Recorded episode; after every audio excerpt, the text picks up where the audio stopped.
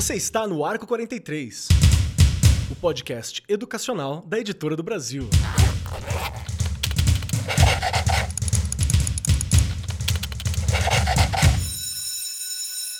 Olá, bom dia a todos que nos assistem pelo YouTube. Estamos hoje ao vivo aqui na BET 2022, o maior evento de educação da América Latina. O assunto de hoje: você, educador, se lembra de já ter visto um aluno em situação de estresse diante de uma questão, conteúdo ou tarefa matemática? Se sim, você pode ter presenciado um caso que é chamado de ansiedade matemática. Parece estranho imaginar alguém que tenha medo de matemática, mas o distúrbio existe, assim como a ansiedade em geral. Causa sintomas emocionais e até físicos, por exemplo, coração acelerado ou sudorese. Como consequência, um aluno que se enquadre nessa situação e que não for entendido pelo sistema tem grandes chances de crescer acreditando que é ruim em matemática e, por causa disso, não gostar da disciplina e ter seu desempenho afetado por toda a vida. Realmente assustador, não é? Pois muitos estudos apontam que o pensamento criativo é uma solução para a redução da ansiedade matemática e pode ser facilmente implantado na sala de aula eu nunca tinha ouvido falar de ansiedade matemática. E quer saber mais sobre o assunto? Bom, esse assunto vai ser o nosso assunto de hoje.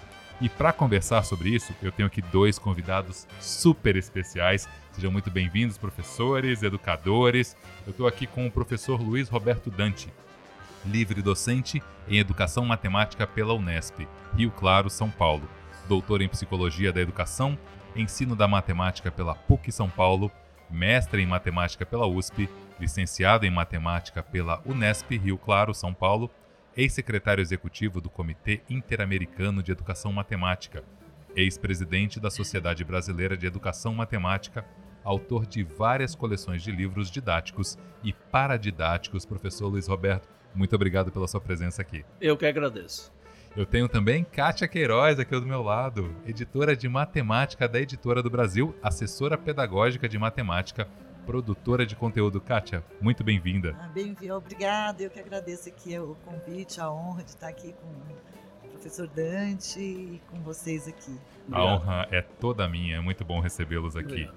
Esse evento de hoje esse episódio é um especial de sete programas gravados na Bet Brasil Educar 2022, com transmissão ao vivo pelo YouTube. Confere lá no canal da Editora do Brasil e nas plataformas de stream, streaming.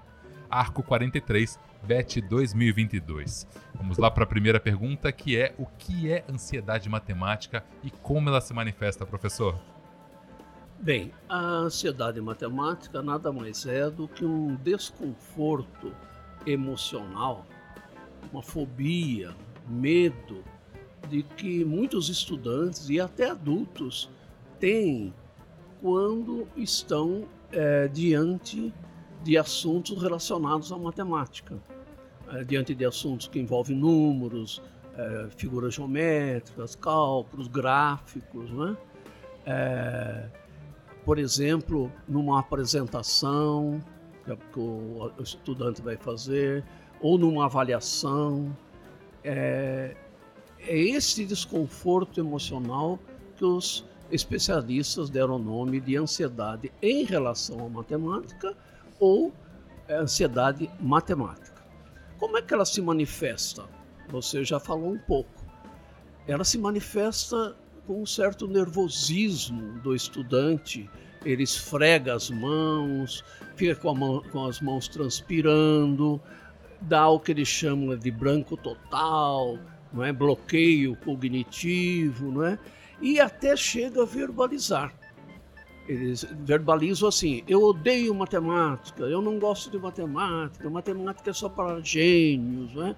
Então, é, nesse sentido, é, há várias maneiras deles se expressarem e a gente, observando isso, percebe que eles estão com ansiedade matemática.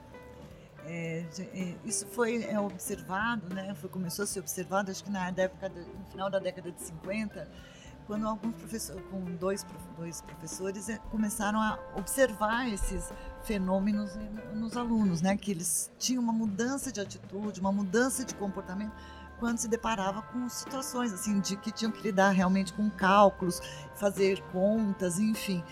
E aí eles, na época, chamaram de é, ansiedade de cálculo, né? Isso. E o negócio que é mais é interessante, que a Sheila Tobias, que deu esse nome né, de ansiedade matemática, ela era uma jornalista que ela, é, ela trabalha com as questões de igualdade de gênero, ela é uma ferrenha é, lutadora nessa causa. E aí ela, na verdade, começou, ela partiu de um estigma que sim, que matemática era para homens né? Só homens têm facilidade com a matemática. E ela que realmente alcunhou de ansiedade matemática e desenvolveu o estudo a partir daí, porque ela se sentia incomodada com a coisa, com a questão de gênero mesmo. Como isso já está intrínseco, né? Na, na, na situação aí. E, e aí são esses mitos mesmo, que a matemática é para poucos, é, todo mundo odeia matemática, e da normalização disso. É. Todo mundo acha normal não gostar de matemática, falar que não gosta de matemática. Exato. E eu acho que a ideia hoje é tentar desconstruir um pouco exatamente, isso, né? Exatamente. Eu queria lembrar que um dos especialistas que lutou a vida toda contra a ansiedade matemática foi o professor Hasler Whitney, de Princeton. Ele era um matemático famoso de pesquisa matemática e no final da vida dele, ele dedicou os 15 anos últimos da vida dele trabalhando com crianças da educação infantil e do Fundamental 1, exatamente para é, desfazer, desconstruir essa atitude negativa em relação à matemática. O que eu acho mais interessante disso tudo é que todas as matérias exigem avaliações constantes, né? até para medir quanto Sim. o aluno está aprendendo. Por que esse trauma da matemática especificamente, já que todas as matérias têm avaliações e provas? Então, agora vem os fatores que influenciam o desencadear da ansiedade matemática. O primeiro que eu coloco sempre é a linguagem matemática, a formalização precoce. É? A linguagem matemática, ela esconde as ideias matemáticas. Então, primeiro o professor teria que trabalhar as ideias para depois a linguagem. E de modo geral, principalmente no passado, agora já está melhorando muito isso, o professor já entrava direto na linguagem matemática. Né? Eu vou dar um exemplo. Na educação infantil é preciso três mais quatro trabalhar as ideias. Eu tenho três dedos e tenho quatro dedos. Ao juntar todos esses dedos, obtenho sete. Essa é a ideia que tem que ser trabalhada com a criança. E antigamente já se colocava na lousa 3 mais 4 igual a 7 na linguagem matemática. E a criança não sabia é, traduzir essa linguagem para a linguagem dela própria, né? A linguagem usual. O outro ponto que eu coloco é a questão da compreensão. É? O professor ensinar por compreensão e o aluno atribuir significado àquilo que ele está fazendo. É? Eu sempre costumo dar um exemplo assim. Antigamente a gente decorava propriedade comutativa. A ordem das parcelas não altera a soma. Hoje, como que a gente recomenda?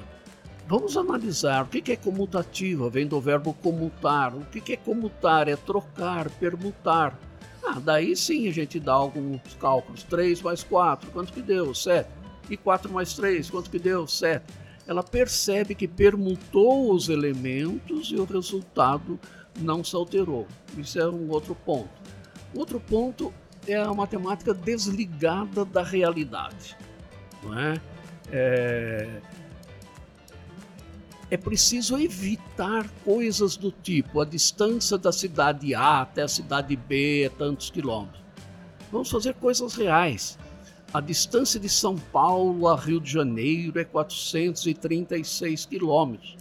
Porque quando ele viajar, a criança viajar com o pai, com a mãe, ele vai perceber, ó, oh, nós temos que viajar até o Rio, são 436 quilômetros. Então, está dentro da realidade dela. Isso é uma coisa também que eu chamo atenção. O, outra coisa é que por muito tempo o ensino da matemática foi imitação, mecanização. Né? Não dava chance para a criança explorar e descobrir. Né? Outra coisa importante é a ênfase no resultado e não no processo. A gente queria a resposta certa. não se, não se olhava com atenção como é que a criança fez. Queria só ver a resposta certa. E, finalmente, outro fator que eu acho muito importante é que a ênfase é, no erro era a punição. Errou, vamos punir, está errado, tira nota baixa. Né? E o erro, hoje, a gente sabe pelas teorias de aprendizagem, que o erro é a alavanca da aprendizagem. Ele é parte da aprendizagem. A gente já ouviu falar essa palavra. É errando que a gente aprende. Exato. E temos que levar isso para a escola também. Esses são os fatores principais que eu acredito que desencadearam e desencadeiam ainda a ansiedade matemática. É, então, eu acho que a gente teve um processo, quer dizer, o processo que eu, inclusive nós, acho que devemos, fomos educados há muito tempo, do professor no centro do processo. O professor como transmissor desse conhecimento e o aluno o receptor. E, e, isso foi mudando. Graças a Deus, muitos estudos comprovam que essa não é a melhor forma de se aprender. Então, mais para o fim da década de, de 90, né, com a vinda dos parâmetros, esse paradigma mudou, colocando o, o aluno, o estudante no centro do processo. Exato. Né? Porque, assim, a gente sabe que é, a gente tem ah, uma pirâmide de, de evolução de Glasses, né, de, das aprendizagens, que a gente tem uma porcentagem mínima, a gente aprende 10% é, lendo, 15% ouvindo e tal. E a gente aprende muito quando a gente é ativo, quando a gente, na verdade, discute com as outras pessoas, quando a gente faz, quando a gente ensina os outros, a, a, a, aprendizagem é muito mais eficiente, é um processo ativo. Então, hoje, acho que a educação tem procurado colocar o aluno como protagonista mesmo, na, no, na construção do próprio conhecimento. Então, e assim, eu acho que a ansiedade, ela advém dessa coisa mais anterior, do aluno é, recebendo uma, uma informação que não faz sentido algum para ele, tendo que normal, muitas vezes decorar e praticar, praticar, praticar, até que ele consiga ter um bom resultado. E o resultado final é, é o que dava angústia para eles: vou chegar, não vou chegar. E assim, a gente depara muitas vezes alunos que não têm é, coragem de perguntar, de fazer uma pergunta em sala de aula, com medo de fazer uma pergunta errada, de dar uma resposta quando o professor pergunta, com medo de dar censura. Então, acho que a ansiedade ela vem muito atrelada a esse medo da, de ser censurado, de ser criticado. Isso vai bloqueando, bloqueando. Chega uma hora que o estudante se acha extremamente inseguro né, em relação à própria aprendizagem. Ele não responde mais, ele não pergunta mais e ele não emite a sua opinião. Então, acho que a ideia é que esse processo dê uma virada, que seja revertido de alguma forma, né? Exato, exato. Pode falar. Está, está é, a Kátia lembrou bem da origem da ansiedade. Origem da ansiedade. Veja que a criança, quando está na educação infantil, ela é espontânea, ela é criativa. Ela chega até a falar assim: olha, o meu pedaço de bolo é menor do que o do meu irmão. É matemática. Olha, eu já colei é, três adesivos no álbum e eu tinha cinco adesivos, ainda falta eu colocar dois. Mas ela fala naturalmente, como se estivesse conversando naturalmente. Quando chega a educação formal, que é por, por volta dos seis ou sete anos, já muda muito isso ela não tem essa espontaneidade porque na escola isso não é permitido. O que, que é permitido? Ver o que a professora faz e fazer igual a professora. E fazer certo. E aqui a Cata chamou a atenção, fazer o certo. Não é? E a criança, às vezes, ela fica ansiosa para fazer o certo, não consegue, daí surge esse problema da ansiedade matemática. Uma frustração né, uma da criança, de não conseguir atingir aquele objetivo. Isso. Agora uma pergunta um pouco pessoal para vocês dois. Como é que foi a matemática para vocês? Como é que vocês se interessaram por essa matéria? E como era na, na época de vocês, quando vocês aprenderam e se interessaram pela matemática? Eu, na verdade, confesso que eu não gostava muito de matemática nos anos iniciais, lá, atualmente Fundamental 1. No ensino médio é que eu me despertei para a matemática. Né? tive um professor excelente, isso é outra coisa importante, né? Todos nós que seguimos uma carreira, é, quase que sempre é porque tinha um profissional que nos incentivava e nos orientava, né? E eu tive um professor excelente e comecei a estudar muito matemática. Eu próprio, estudar matemática pelo livro, resolver exercício, daí eu comecei a gostar de matemática. Tanto é que eu comecei a dar aulas particulares para os colegas de anos anteriores. Tudo gratuitamente, é só por brincadeira. Falei, vamos lá em casa, tem uma lozinha lá, eu vou dar umas aulas para vocês. E eles iam, três, quatro iam lá. E daí eu comecei a é, me apaixonar pela matemática. Bom, nesse interim, eu fui chamado para ser jogador de futebol no São Paulo Futebol Clube, precisei vir para São Paulo, né? E, mas aqui nas concentrações do São Paulo, todo mundo jogava baralho, bilhar, e o que eu fazia? Resolvia exercícios de matemática. E daí, claro, qual que era o meu caminho? Era fazer a licenciatura em matemática, e foi daí fiz a licenciatura em matemática, mestrado, doutorado e assim por diante. O senhor ficava calculando a trajetória da bola enquanto Sim, ela chegava? quantos metros tem o gol, né, a altura, a parábola que precisa ser feita para cobrir a barreira, e eu como goleiro, que tipo de salto eu tinha que dar para atingir a bola, etc. Muito bom. Gente, a minha experiência também, eu tive experiência boa, tive bons professores, também acho que fez toda a diferença eu tinha uma certa facilidade já, assim, um pouco minha mesmo, de, de, enxergar e assim, mas era uma matéria que me dava, me aguçava muito a curiosidade. Eu adorava um desafio, um problema difícil que eu ficava lá quebrando a cabeça, isso me estimulava, o que desanima muita gente, mas a mim estimulava. E assim, a minha escolha, mas assim, eu tive uma boa trajetória também no ensino médio, dava aula para alguns colegas também, de sem cobrar, obviamente, a gente estudava junto. Uhum. E como a gente vê, né, nos estudos que a gente aprende 95% quando a gente ensina alguém, então, Sim. é porque assim, a gente tem que se apropriar bem daquilo e achar é, formas de se tornar claro para que o outro compreenda. Então, a gente aprende muito nessas situações. Então, isso também é, favorece e, mas na verdade eu pensava até o fim do ensino médio, até o meu segundo ano, em ser arquiteta. Quem me convenceu mesmo a fazer matemática foi uma professora do terceiro ano do ensino médio, dona Rosa Feldman, que já é falecida, e que falou: não, gente, você precisa ir para essa área e tal. E ela me incentivou tanto que eu acabei me tornando matemática, decidindo assim no último momento ser matemática até por conta dela. Então uhum. foi assim, foi um processo que ao contrário não me inibiu, na verdade ele me estimulou. Mas eu acho que é pouca gente que passa por essas situações, né? Ainda isso porque também eu era curiosa, eu gostava, eu eu me interessava. Então a gente acaba tendo é, olhar diferente e até o professor olhava para a gente de maneira diferente. É. Porque a gente se interessava, então eles estimulavam mais. Exatamente. Né? Agora, o aluno que, que se sente inibido ou que ele não tem essa facilidade, ele não era muito incentivado. Isso a gente percebe. Como nós estamos conversando com professores, né, que são professores que vão nos ouvir depois, essas duas declarações nossas aqui são importantes, não é? Veja que duas pessoas se dirigiram para matemática, educação matemática, porque teve o estímulo, o incentivo de professores. Isso é muito importante.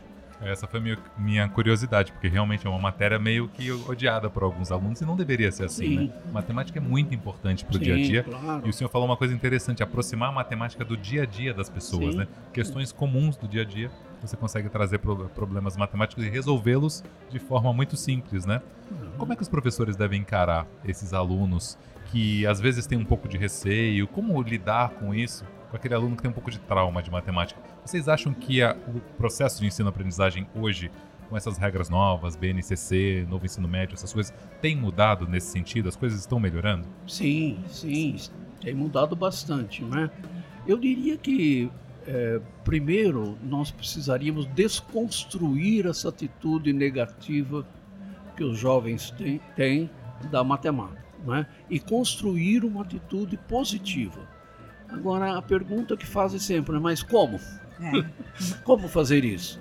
Bom, mostrando que a matemática é importantíssima, ela está presente em tudo. Olha, aqui nós estamos diante de um microfone circular, não é? Eu estou diante de um copo que é um círculo, ali tem a letra O que é um círculo. Percebe? Quando a professora começa a mostrar para os alunos que a matemática está presente em tudo, desde a hora que ele se levanta. Ah, que horas que eu tenho que chegar no colégio? Às sete e meia. Então eu tenho que levantar às seis e meia. Eu já estou trabalhando a grandeza a tempo. Não é? Até a hora que a gente vai dormir. Ah, temos que tomar um copo de leite, ou copo é unidade de capacidade. Não é? Então veja que a matemática está presente em tudo. É isso que nós que pedimos, solicitamos que os professores façam isso para criar essa atitude positiva em relação à matemática. Outra coisa é partir de situações interessantes, situações, problemas interessantes, né?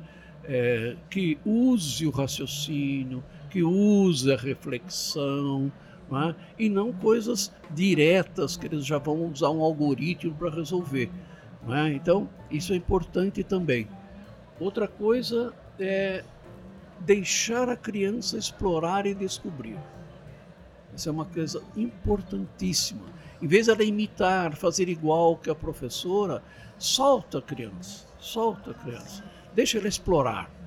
A exploração é fantástica, a criança é muito curiosa, é muito criativa, né? e descobre algumas coisas. E qual é o papel do professor? Claro, orientador, estimulador, ele vai dar um palpite aqui, outro palpite ali, mas o processo de aprendizagem é do aluno. Então a ênfase tem que ser na aprendizagem, não no ensino. Foi que a Cata chamou a atenção do protagonismo. Hoje se fala muito a BNCC, como você citou, é, ela aparece, se não me engano, 43 vezes a expressão protagonismo do aluno, enfatizar o protagonismo do aluno, né? dar chance para o aluno fazer matemática. Né? Ele consegue a maneira dele, de modo informal, e daí o professor vai burilando essas ideias. Uma outra coisa que já tocamos no assunto aqui é considerar o erro. O erro está é, no processo de aprendizagem. Faz né? parte, né? Faz parte do processo de aprendizagem. Há pesquisas realizadas ultimamente que mostram que a gente aprende mais com os erros. Aprende mais com os erros. E o professor poderia, na sala de aula, falar: olha, você se enganou em tal lugar. Você mesmo procure onde você errou. Quando a criança, ela própria, o aluno, é, ele próprio, descobre onde ele errou, ele nunca mais erra. As pesquisas estão mostrando isso. Então vamos é, olhar o erro como um é, elemento de aprendizagem. E também é, outra coisa que nós já falamos um pouquinho é fazer conexões com outras áreas. A matemática não, não deve ser ensinada ela por ela. Vamos fazer uma conexão com geografia. O pico mais alto do mundo, o Everest, com 8.848 metros de altura. Ah, bom, é a formação de relevo da geografia. É, mas eu posso pegar esse número agora, trabalhar unidades, dezenas, centenas, milhares, posso fazer arredondamento, não é?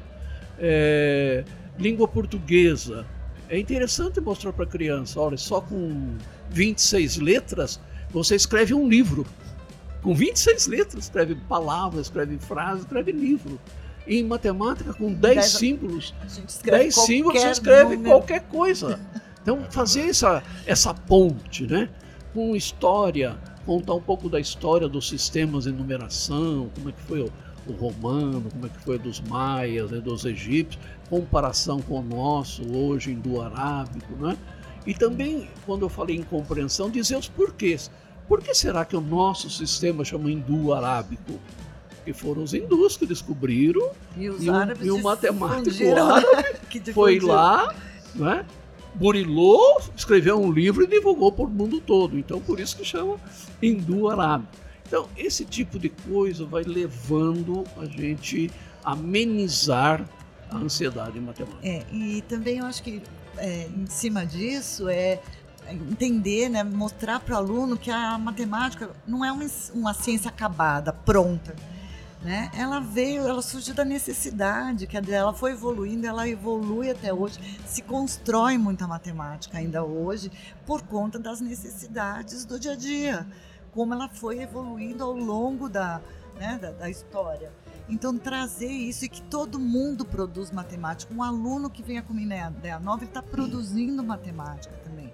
Então, acho que essa, é, isso traz é, uma valorização para o próprio estudante, ele começa a melhorar, sabe, trabalhar com autoestima, que é, se sentir seguro e não mais é, é, reprimido em, por conta da, só do, da questão do erro, né? Justamente o erro tem que ser uma coisa desvalorizada. Eu acho que o, o, estudante tem que realmente discutir, conversar com os pares, ser o, o protagonista mesmo, participar do processo de construção. Né? Então, eu acho que isso ameniza muito e, e acaba dando uma, uma certa segurança para o estudante em, em, começar a se colocar, se expor, sem medo de, de retaliação ou de punição. Né? Ah, Porque era ah, muito o que acontecia ah, anteriormente. É. E como a Kátia colocou muito bem, a matemática é uma construção humana. Começou lá atrás, né? Ah, nos gregos, nos egípcios, é uma construção humana e vem sendo construída. Se o aluno percebe isso, se o professor estimula isso, o aluno vai ter vontade de também fazer construções. Agora, se for mostrada a matemática pronta, acabada, não tem mais o que fazer, porque muita gente me perguntava quando eu estava no doutorado, o que, é que você pesquisa em matemática? 2 mais 2 são 4. E você vai pesquisar o quê? Porque não tem essa ideia de que matemática está sendo construída. Agora, com a tecnologia que está aí, ó, quanta matemática está sendo usada para é, fazer os programas da, das programações digitais, etc. Né? Então, é uma ciência em construção. A BNCC chama muito atenção disso para o professor enfatizar na sala de aula que a matemática está em construção. Porque daí o aluno, e tanto o professor também, ele vai se entusiasmar e continuar essa construção. Você citou, pode falar. Gente, uma coisa que é, acho que bastante interessante e até para o estudante perceber essa construção é a gente pensar um pouco que uma, um, sobre a etnomatemática, que foi um objeto de estudo do professor Biratan D'Ambrosio, que faleceu ano passado, que assim, vamos pensar como que se produz matemática numa aldeia isolada, totalmente isolada. Eles têm a matemática própria, uma matemática 100% construída com regras e com é, referências próprias. Né? Mas se eles estão isolados, quer dizer, a informação externa não chega a eles. Mas eles, eles constroem, eles se alimentam, eles é, é, caçam, eles, né? Então eu acho que tem eles uma contam, eles, eles medem. contam, eles medem. Tem, mas só que tem uma produção própria. Então acho que isso dá para é, a ideia da construção matemática, ela, se, ela parte realmente daí, da necessidade e das regras próprias. A gente poderia pensar, por exemplo, hoje ah, vamos inventar um novo sistema de numeração. Claro. Podemos fazer uma regra que nós dois primeiro compreendamos, só nós dois, e vamos passando para outras pessoas, claro. virou uma regra nova. É, acho que é muito como um novo idioma, ou Exato. os idiomas como eles foram construídos. Né? Uhum. É, é um código, um conjunto de códigos e combinados que uma determinada coletividade conhece. E eu acho que a, a essa ideia abre muito a, a, cabeça da construção desse, de, né, dessa coisa de construir conhecimento, de produzir conhecimento. É interessante também essa relação da matemática com as outras matérias, como o senhor citou, porque a matemática está em tudo e eu acho que juntar as matérias, unir as matérias, como é até uma, uma das diretrizes da BNCC, faz com que a o ensino da matemática fique mais interessante, fique mais próximo daquele dia a dia do aluno, que às vezes é uma coisa simples, mas ele é, inconscientemente está fazendo um cálculo matemático ou fazer alguma atividade, ou fazer algum, até algum esporte, por exemplo. Exato. Né? É, como nós já dissemos, por exemplo, ele vai interpretar um mapa, se ele não souber a escala, o mapa é feito em escala. Né? E a escala a gente ensina em matemática. Razão, proporção, escala. Daí, quando ele está estudando geografia, a professora fala que a escala daquele mapa é 1 por 50, ele já sabe, ele, ele relaciona. E daí mostra que a matemática não está divorciada ah, do mundo, não está divorciada das outras disciplinas. Não é? Então é, é importantíssimo é, esse relacionamento com as outras áreas do conhecimento. É, é eu lembro que assim, quando a gente era quando estudante, quando se falava em escala em matemática e escala em geografia, pareciam que eram duas é, entidades diferentes, é. que não se falavam. Entendeu? Aqui é uma escala da geografia, aqui é uma escala da matemática. Então, essa conexão e essa relação é o que faz a gente perceber a matemática é, ativa dentro de um, é, como ferramenta mesmo, e não um ser é, dissociado de. A gente usa a matemática na física, na matemática, nas ciências, na própria, dentro da própria matemática, relacionando as áreas afins, enfim. É, isso dá um pouco de sentido ao que a gente está estudando, porque antes pareciam dois seres totalmente dissociados. Né?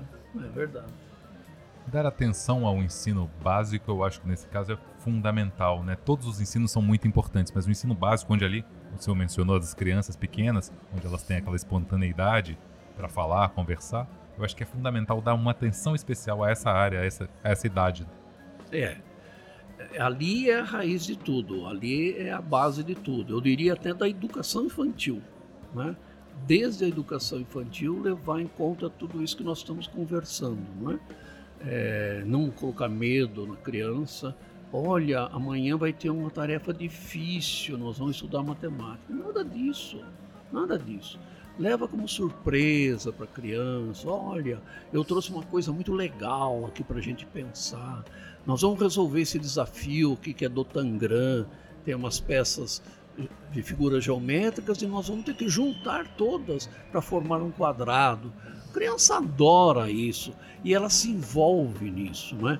E é importante também sempre levar em conta essa aprendizagem colaborativa que diz a BNCC, não é? Colocar as crianças em duplas, colocar em equipe, deixa que um aprenda com o outro, deixa que um ensine para o outro, porque o linguajar de uma criança para outra é diferente do linguajar do professor para a criança. Então, quando elas estão juntas e uma sabe um pouquinho mais, transmite para as outras, não é? e a outra também já sabe outra coisa, transmite o que ela sabe para a outra e assim por diante. É? Então, isso é fundamental, é? dar oportunidade deles trabalharem juntos, aprenderem juntos.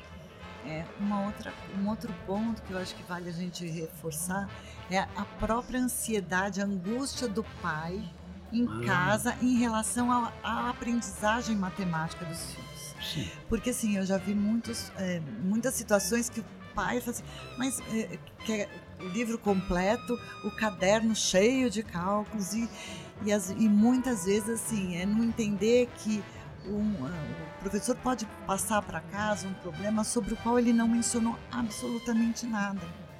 Né? O pai aí chega assim, ah, mas o professor deu um livro sobre deu uma, um problema de um assunto que ele não ensinou. Né? Então acho que tem essa angústia também dos pais.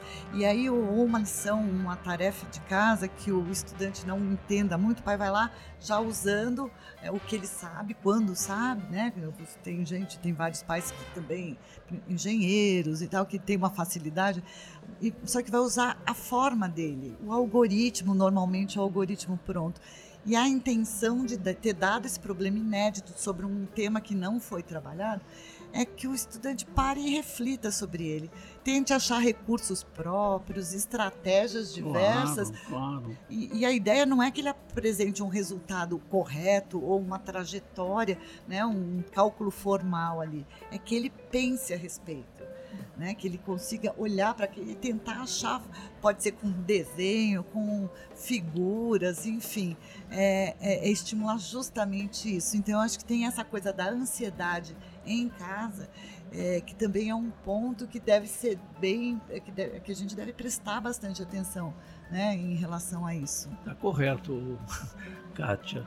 A ansiedade dos pais, ela, ela é transmitida para as crianças. Quando o pai, às vezes até com orgulho, fala assim: Eu não fui bem de matemática, não. Fala perto da criança, ela está dando um sinal verde para a criança logo, logo falar: ah, eu também não vou bem de matemática. É, eu não vou bem porque meus pais não iam bem, então isso é normal, é, é natural. Então, Segue o exemplo, como, né? É, não, é como se fosse uma coisa cuidado. genética, né? Como se fosse uma coisa genética. Precisa tomar certo cuidado, né? Que a ansiedade do adulto é passada para a criança, né? E como a Kátia falou, essa questão da, de estimular que as próprias crianças procurem resolver problemas, não é? que é o professor te, teria a função de criar oportunidades para a criança pensar. É muito difícil ensinar diretamente uma pessoa a pensar, mas é muito simples eu criar oportunidades para uma pessoa pensar. Através de quê? Brincadeiras, desafios, enigmas, situações, problemas interessantes para a criança, não é? Aí você está criando oportunidades para que ela pense. Uma participação dos pais é muito importante também muito, nesse processo, muito, né? Muito. E nesse período de pandemia ficou mais evidente, né? Porque Sim. os pais às vezes não sabiam lidar com. Sim. Às vezes o pai não tem o conhecimento daquela matéria específica de matemática e fica ansioso, essa ansiedade passa para a criança. Qual que é o papel do pai nesse complemento, digamos assim, do processo de ensino-aprendizagem quando a criança chega da escola e chega dentro de casa? É, alguns pais têm condições de trabalhar com as crianças, não é? E nesse estilo, não querendo ensinar tudo pronto, né? Porque também há pais que querem ensinar tudo pronto e da maneira que eles aprenderam. E da maneira que eles aprenderam. Às vezes você tem uma situação, um problema assim, é, muito simples. É, se 3 metros de tecido custa 30 reais, quanto custarão 5 metros? É uma coisa muito simples isso. A criança, ah, bom, se 3 custam 30, 1 custa 10. E 5 é 5 vezes 10 é 50. Mas o pai, o que vai fazer? Ele vai querer regra ensinar a regra de 3. Complicou a vida da criança. Pronto, porque não. não. está na hora, não está na hora ainda de trabalhar com a regra de 3. É. Né? Então tem pais que ajudam bastante. É, nessa época de pandemia, você chamou muito atenção, muito bem atenção. É, foi difícil. Difícil para nós, profissionais, difícil para os pais, para os professores, não é? O que nós estamos precisando fazer nesse momento? Nesse momento, revisar, porque as crianças, na verdade, embora algumas escolas mantiveram as aulas, não é, pelo computador, mas aprenderam muito pouco. As crianças aprenderam muito pouco. As pesquisas estão mostrando isso. Se aprenderam muito pouco, a primeira coisa da escola agora é revisar aquilo que ela deveria ter aprendido, porque ela perdeu dois anos.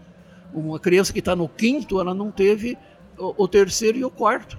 Uma criança que está no sexto, que é pior ainda, ela não teve o quarto e o quinto. Então precisa revisar né, aquilo que eles perderam, para depois, pouco a pouco, começar o conhecimento novo. O Ausubel tem uma frase muito interessante, que é um psicólogo americano, que tem livro, inclusive, em português, é Aprendizagem Significativa. Ele coloca logo no início do livro dele assim: descubra o que o seu aluno já sabe e parta daí. Então, por isso que eu estou falando isso agora da pandemia. Vamos descobrir até onde o aluno chegou. Faz algum teste, não é? uma sondagem, descobre até onde chegou. Agora, a partir desse conhecimento, nós vamos em frente. Porque não adianta o aluno que não teve é, quarto e quinto anos começar com a matéria do sexto. Não adianta. Porque ele vai ter falha agora, dali para frente, ele vai ter uma falha atrás da outra. Não é? Então, conhecimentos prévios é uma coisa muito importante. Nesse caso que o senhor falou, ele perdeu quase metade da, da vida Sim. Né, estudantil dele. Sim. Não, e, é, eu acho que assim, era muito comum, né, gente em sala de aula mesmo, né, dando aula, é, que parece que todos os anos você falava a mesma coisa e para e para os alunos aquilo parecia uma grande novidade. Parece que ele nunca tinha ouvido aquilo, aquele termo ou aquela é, uma determinada operação. Então, acho que essa retomada, né, de. Bom, vamos lá, vamos ver o que vocês já sabem a esse respeito e tal. E, a partir, e partindo disso, aprofundar, é, criar um, é, conhecimentos né, ancorados na aprendizagem já adquirida, isso traz significado e traz um certo conforto de não achar que todo ano a gente começa o ciclo do zero, que o aluno chega zerado todo ano. Então, acho que essa perspectiva também ajudou muito nesse, nesse processo, né, da gente partir justamente de onde o, o, o aluno já, já dá, de onde ele claro. já está, né?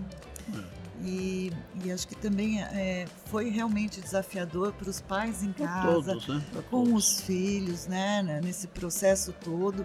A gente teve também a questão da tecnologia, que muita gente não dominava, tanto quem estava ministrando quanto quem estava recebendo, a tecnologia que não funciona. Foi realmente uma época de, muito, de muitos desafios para a educação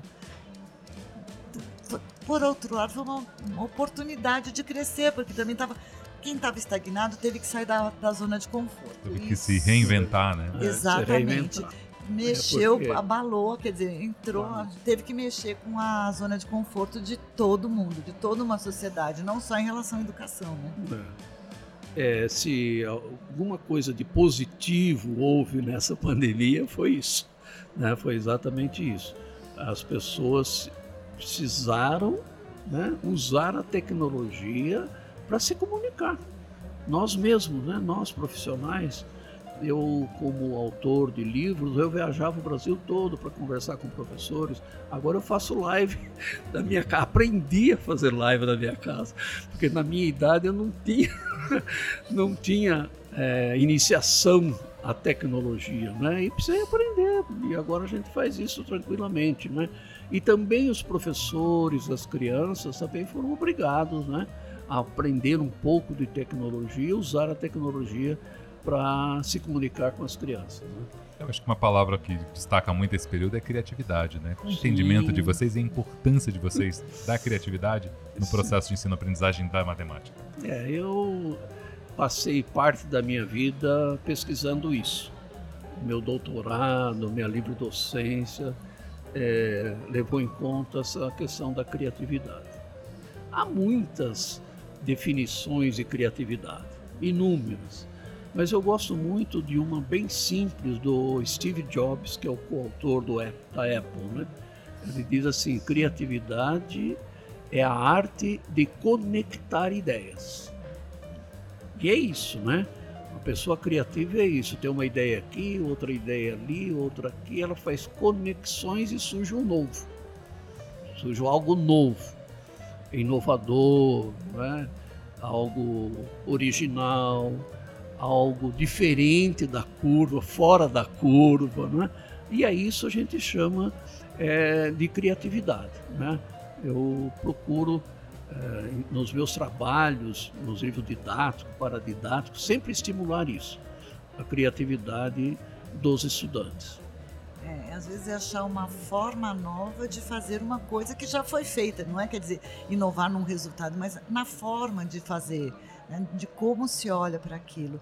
Então acho que essa é, e isso que eu acho que é o que deve ser mais estimulado hoje em dia, né? É descobrir jeito próprio, formas novas de olhar para um determinado problema, para uma determinada situação e falar, não, olha, mas eu acho que se eu fizesse desse jeito pode ser que dê certo, né? Ah. Pode ser que não dê, ele pode fazer vir várias tentativas, até que uma hora ele pode chegar e falar, nossa, isso aqui funcionou, isso, ó, cheguei lá muito rápido, fiz e não é pela velocidade, é pela forma, pelo raciocínio, como ele chegou lá.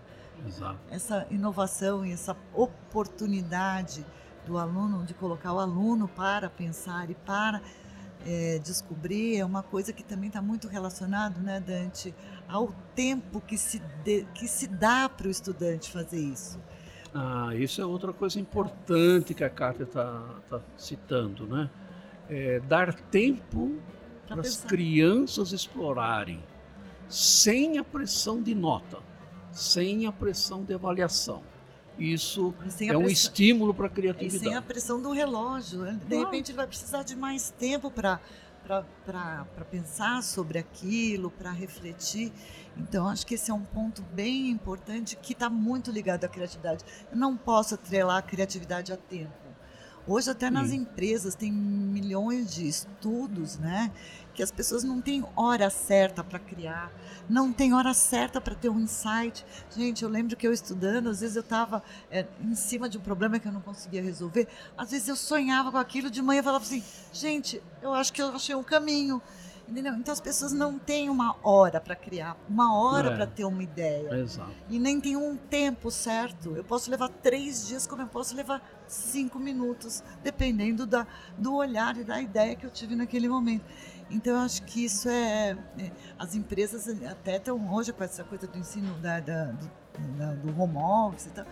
Tem muitas flexibilizando o horário. de Tem gente que rende muito mais, ele é muito mais criativo à noite. Trabalho. Claro. Gosto de trabalhar da meia-noite às três da manhã. Ok.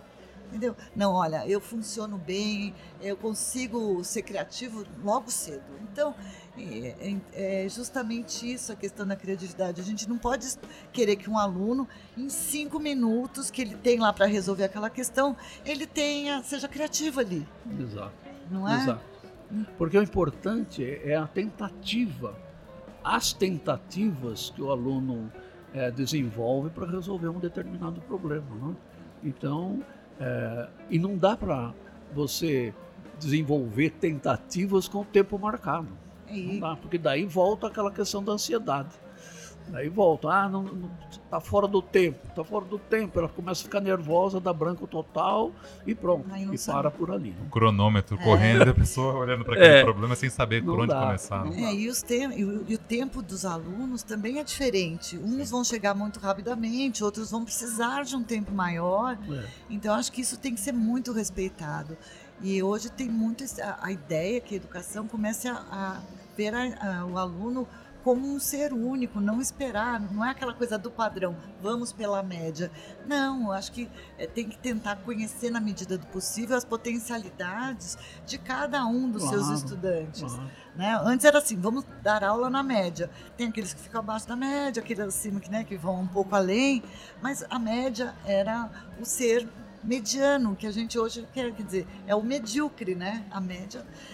Então, a conhecer a particularidade de cada estudante, porque todos têm potenciais, potencialidades, alguns é, mais é, evidentes em algumas áreas, enfim, né? Claro. Mas- E, e quem mais precisa do educador? É aqueles que têm dificuldades e aqueles que estão bem avançados. É.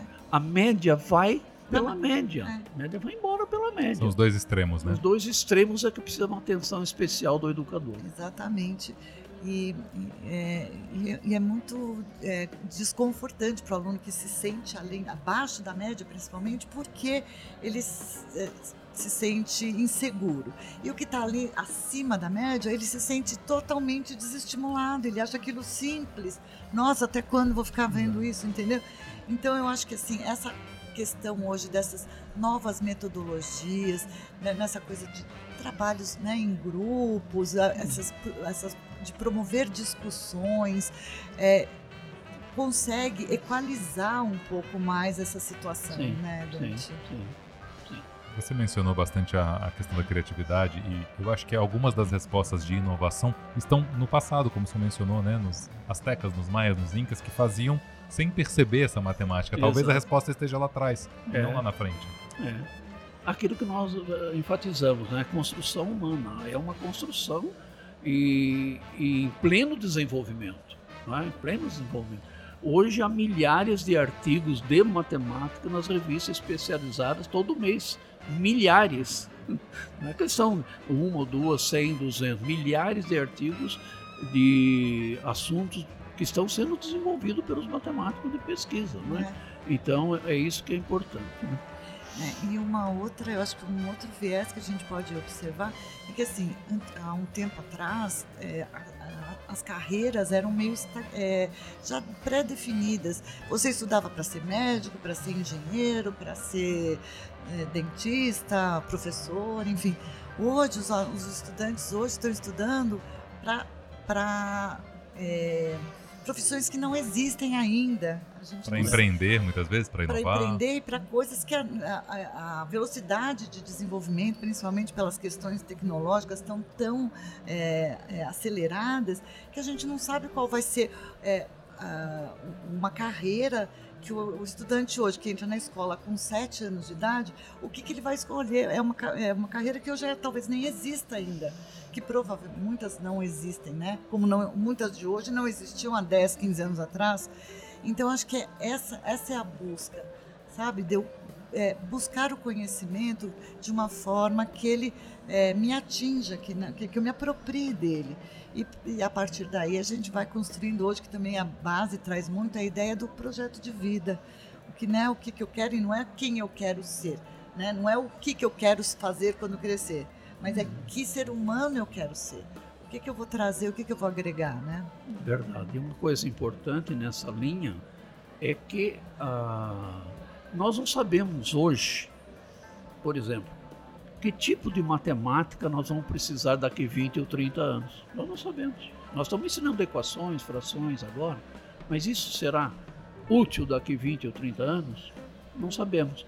Mas nós sabemos uma coisa: essas crianças, futuros homens, vão ter que resolver problemas. Por isso, a ênfase todo no ensino da matemática tem que ser resolução de problemas. E agora pela BNCC, elaboração e resolução de problemas. E eu aproveito já falar, aproveito a elaboração, porque uh, o pensamento criativo, né, ele está muito uh, aproximado do pensamento divergente. E o Guilford, que foi um psicólogo americano, que trabalhou a vida toda com criatividade, ele dizia é possível sim ensinar o pensamento criativo, o pensamento divergente. E para que a gente teste se a criança tem isso, ele falou: leve em conta quatro coisas, né? Fluência, né? flexibilidade, originalidade e elaboração. Por isso que eu falo, peguei esse gancho da elaboração. Né? O que é elaboração? Ah, dá situações assim para a criança. Elabore um problema cuja resposta seja sim elabore um problema usando duas operações. O contrário, né? Contrário, contrário. Fluência. Fluência é, num determinado tempo, você citar o maior número possível de utilidades. Por exemplo, ele Guilford fazia com tijolo.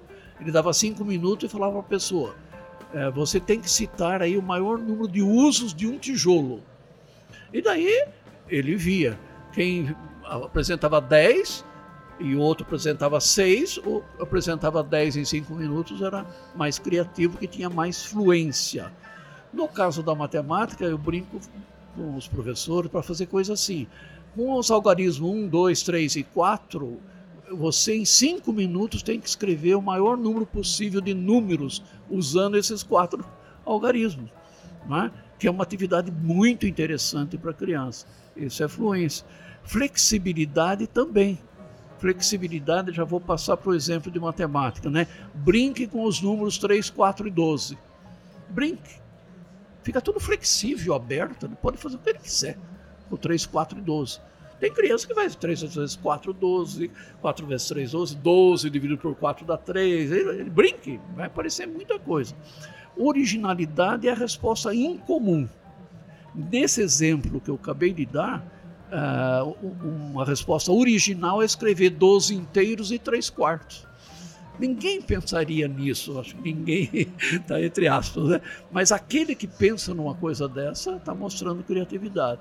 E elaboração é aquilo que nós falamos, é, da criança elaborar problemas. É, eu acho também tem a questão, Dante, da que a gente já até tinha comentado, do aluno se ver diante de um problema que não tem solução. Sim. De um problema que tem várias soluções diferentes, né? De é, tentar resolver um problema que não tem todos os dados possíveis, perceber que aquele problema não, que eu não consigo resolver porque faltam dados, né? E eu acho que todas essas tentativas são, é, colocam o estudante em xeque em relação a isso e evita aquelas perguntas porque assim, essa coisa da interpretação e do tempo dele digerir aquilo, É, não fica aquela, ah, aqui é para somar ou subtrair. Gente, a gente cansou de ouvir Claro, isso aqui, porque claro. ele não compreendia a situação posta. Ele não tinha nem tempo de digerir aquilo, né? De, Exatamente. de refletir sobre. Então, essa, essa é uma pergunta que acho que todos os professores de matemática, todo mundo na matemática, aqui é para somar ou subtrair, é para multiplicar ou dividir. Então, assim, a ideia é que esse tipo de pergunta não ocorra mais pela própria compreensão e pela própria exploração do, do estudante em relação à situação dada, né? Exatamente. É, ligado a isso, eu sempre tenho discutido com professores essa questão da imaginação criativa. Desenvolver a imaginação da criança. Ah, mas como eu vou fazer isso? Bom, há, um- um- um- há uma maneira interessante de fazer isso, eu já fiz isso com professores, é brincar do e se. E se nós tivéssemos seis dedos em cada mão? O que aconteceria? Tem que imaginar agora. Ah, eu seria um excelente jogador de basquete. Pegava a bola. Ah, eu seria um excelente goleiro. Ah, o nosso sistema de numeração seria a base 12, porque tem seis dedos em cada mão, são 12 dedos. Deixa que a criança viaje, deixa que ela imagine coisas, não é? E se não existisse o zero? Ah, nós trabalhamos todo dia com o zero, 10, o 100, mas e se não existisse o zero? Deixar a criança imaginar e dizer tudo o que ela acha. Ela pode chegar lá no sistema romano que não tinha o zero. Pode chegar lá, não é? Então, essa é uma coisa, brincar do EC. E, e se todos os objetos fossem redondos, como é que seria o mundo? É? Seria complicado. E se não tivesse sido inventada a roda? Né? Então, são coisas que dá para o professor fazer, estimulando a criatividade. E alguns mini projetos que eu tenho desenvolvido, inclusive está aí no meu livro da Editora do Brasil, que é assim, não é? Matemática e natureza. A criança vai escrever sobre matemática e natureza, ela vai pesquisar em livros, internet e vai escrever ela vai ver lá que a borboleta é um exemplo de simetria, porque quando fecha as asinhas elas coincidem, o corpinho da borboleta é o eixo de simetria, né? Ela vai ver os favos da, da colmeia de abelha, que são todos hexagonais, né? Então é matemática e natureza, né? É, matemática e arte. O Piet Mondrian é um artista holandês que ele só pinta usando quadrados e retângulos, mas maravilhosos, ficam maravilhosos por causa das cores que eles usam, que ele usa, né? Então assim, são é um projeto que dá para levar para a sala de aula. Pesquise sobre o número pi. O número pi é o mais famoso da matemática. Quando você divide o comprimento da circunferência pelo diâmetro, dá o pi. Né? Como é que surgiu isso? Quem que descobriu isso? Onde que ele é usado? Né?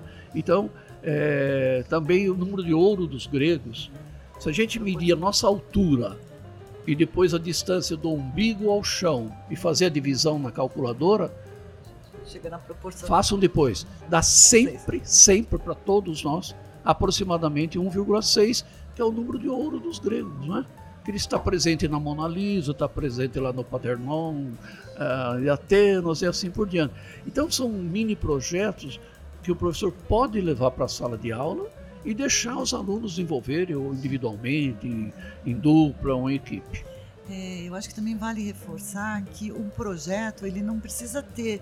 A- a- eu acho que às vezes a ideia de projeto é uma coisa que é, extensa, que eu vou precisar de muitas aulas. Às vezes eu tenho pequenos projetos que, e que eu vou precisar de ou, professores de outras áreas e que isso é, tem que ser desconstruído também, porque um projeto pode levar uma aula apenas, é, exigir um projeto, uma- um trabalho de pesquisa, como ele pode levar duas, três semanas, com uma aula semanal. Quer dizer, esse tempo é, é determinado pela, pela extensão. E às vezes um projeto que começou muito pequenininho foi tomando tanto corpo, né, e aguçando outras curiosidades, que ele pode crescer por um tempo muito maior do previsto inicialmente. Exatamente. Mas por conta da própria curiosidade que ele estimulou. Não porque não temos que fazer isso com essas etapas, não, as etapas podem ser construídas. Então é desmistificar também a ideia que o projeto tem que ser uma coisa extensa Exato. que eu preciso de outras áreas participando junto comigo. Nem sempre. Nem é, sempre. nem Ó, eu sempre. lembro de um que foi um sucesso que eu coloquei para a criançada, depois sempre o- o- indico para os professores assim: escreva sobre a matemática do tabuleiro de xadrez. E deixa a criançada escrever livremente né? sem nota, sem avaliação. Escreva sobre a matemática do tabuleiro de xadrez. Olha, sai tanta coisa de matemática, das figuras geométricas, de área, da quantidade de casinhas que tem o jogo de xadrez. Elas são divididas pela metade. Olha, aparece muita coisa interessante. Então, como a Cátia falou, não precisa ser um projetão que vai demorar semanas e semanas para pesquisar. Pode ser coisa simples assim, para dar chance para o aluno pesquisar e criar e redigir. Porque isso é uma coisa também, né, Cátia, que a gente está pedindo hoje na BNCC. A criança escrever sobre matemática. A, a criança falar sobre matemática porque antigamente ninguém fazia isso. Não existia, né? Não existia é, isso. Expor seu raciocínio, de que forma eu cheguei a isso. Exato. Um outro, uma outra coisa curiosa, um outro programa, é uma coisa interessante, é, por exemplo, pensar sobre o infinito. O que é uma coisa infinita? Né? Por exemplo, o número, a quantidade de grãos de areia que tem no planeta é, é, muito grande, é muito, muito grande. Mas é infinito, não. Uma hora, se alguém contasse um a um, uma hora chegaria ao fim. É. Vai levar um tempinho, né? É, vai levar um tempinho. Mas então, é essa diferença, quer dizer, uma coisa muito, muito grande, ela não tem essa. É, o ser infinito, o, o, infinito é muito, é além, entendeu? É, é muito engraçado. Então, são coisas que o aluno vai pesquisando e vai descobrindo e vai se apropriando, e é interessante. E é, é interessante que os alunos gostam, eles são curiosos a isso. Eu já vi criança mesmo perguntando, fala assim, fala um número bem grande. Ele fala infinito. Mas é um número, mas que número que é esse? Ele vem depois do 100? ele vem depois do 1000? De onde ele vem? Não, é infinito, é infinito, não acaba nunca. Vai contando, vai, vai contando. contando. Vai contando. É, e é engraçado que com uma questão da grandeza também, você, se você faz essa mesma pergunta para uma criança de 4 anos, ela vai falar, fala um número bem grande, ele vai falar, 40. É, claro, que claro. para ele, naquele 40, universo é, de 40 já é enorme. É, é, tudo é relativo, né? Tudo é relativo. Então, mas essa construção que é linda é, da gente exatamente. ver e de estimular, né? Eu exatamente. acho que isso é muito, muito bacana.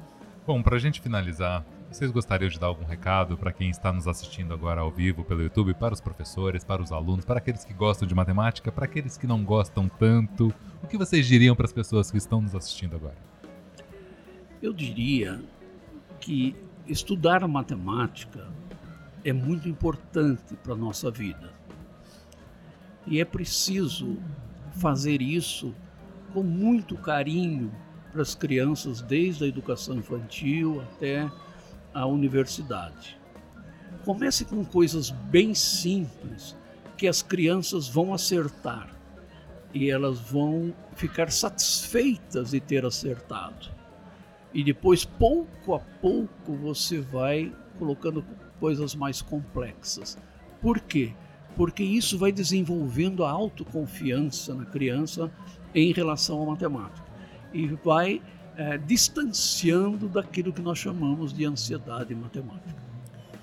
É, eu gostaria de convidar as pessoas, principalmente aquelas que passaram a vida dizendo que não gostam da matemática, a, re, a revisitar a, a, é, esse conceito, é, porque assim, é, não é a matemática da escola, é a matemática da vida. E essa, essas pessoas que dizem que não gostam de matemática provavelmente fazem, muita, é, fazem uso de muita matemática no seu dia a dia. Então, assim, é, não, é, é, é, desconstruir um pouco essa ideia de que, ah, eu nunca gostei de matemática, eu sempre fui ruim em matemática. Não, eles praticam matemática todos os dias. É só pensar, é, parar e, e refletir um pouquinho, um convite a essa reflexão. Né? a matemática talvez ela não seja a vilã que todo mundo julga que Exato. ela seja. Exato. Com certeza. E depois desse papo de hoje, com certeza muita gente vai ver a matemática, vai enxergar a matemática de uma outra maneira, né? Uhum. Eu quero agradecer muito a presença de vocês dois. Foi um papo muito legal. Passei a gostar mais de matemática depois desse papo. Eu recebi aqui hoje no nosso estúdio do Arco 43, Luiz Roberto Dante, livre docente em Educação Matemática pelo Nesp, e Kátia Queiroz, editora de matemática da Editora do Brasil. Este episódio é um especial de sete programas gravados na Bet Brasil Educar 2022, com transmissão ao vivo pelo YouTube. Confere lá no canal do, da Editora do Brasil, plataformas de streaming. O maior evento de educação da América Latina, Bet 2022. A gente se vê, até a próxima. Siga-nos nas redes sociais, facebook.com barra editora do Brasil, twitter.com barra editora do Brasil, instagram.com barra editora do Brasil underline oficial e youtube.com barra editora do Brasil. As opiniões expressas no programa são de responsabilidade dos respectivos convidados e não expressam necessariamente a opinião da editora do Brasil ou de seus colaboradores.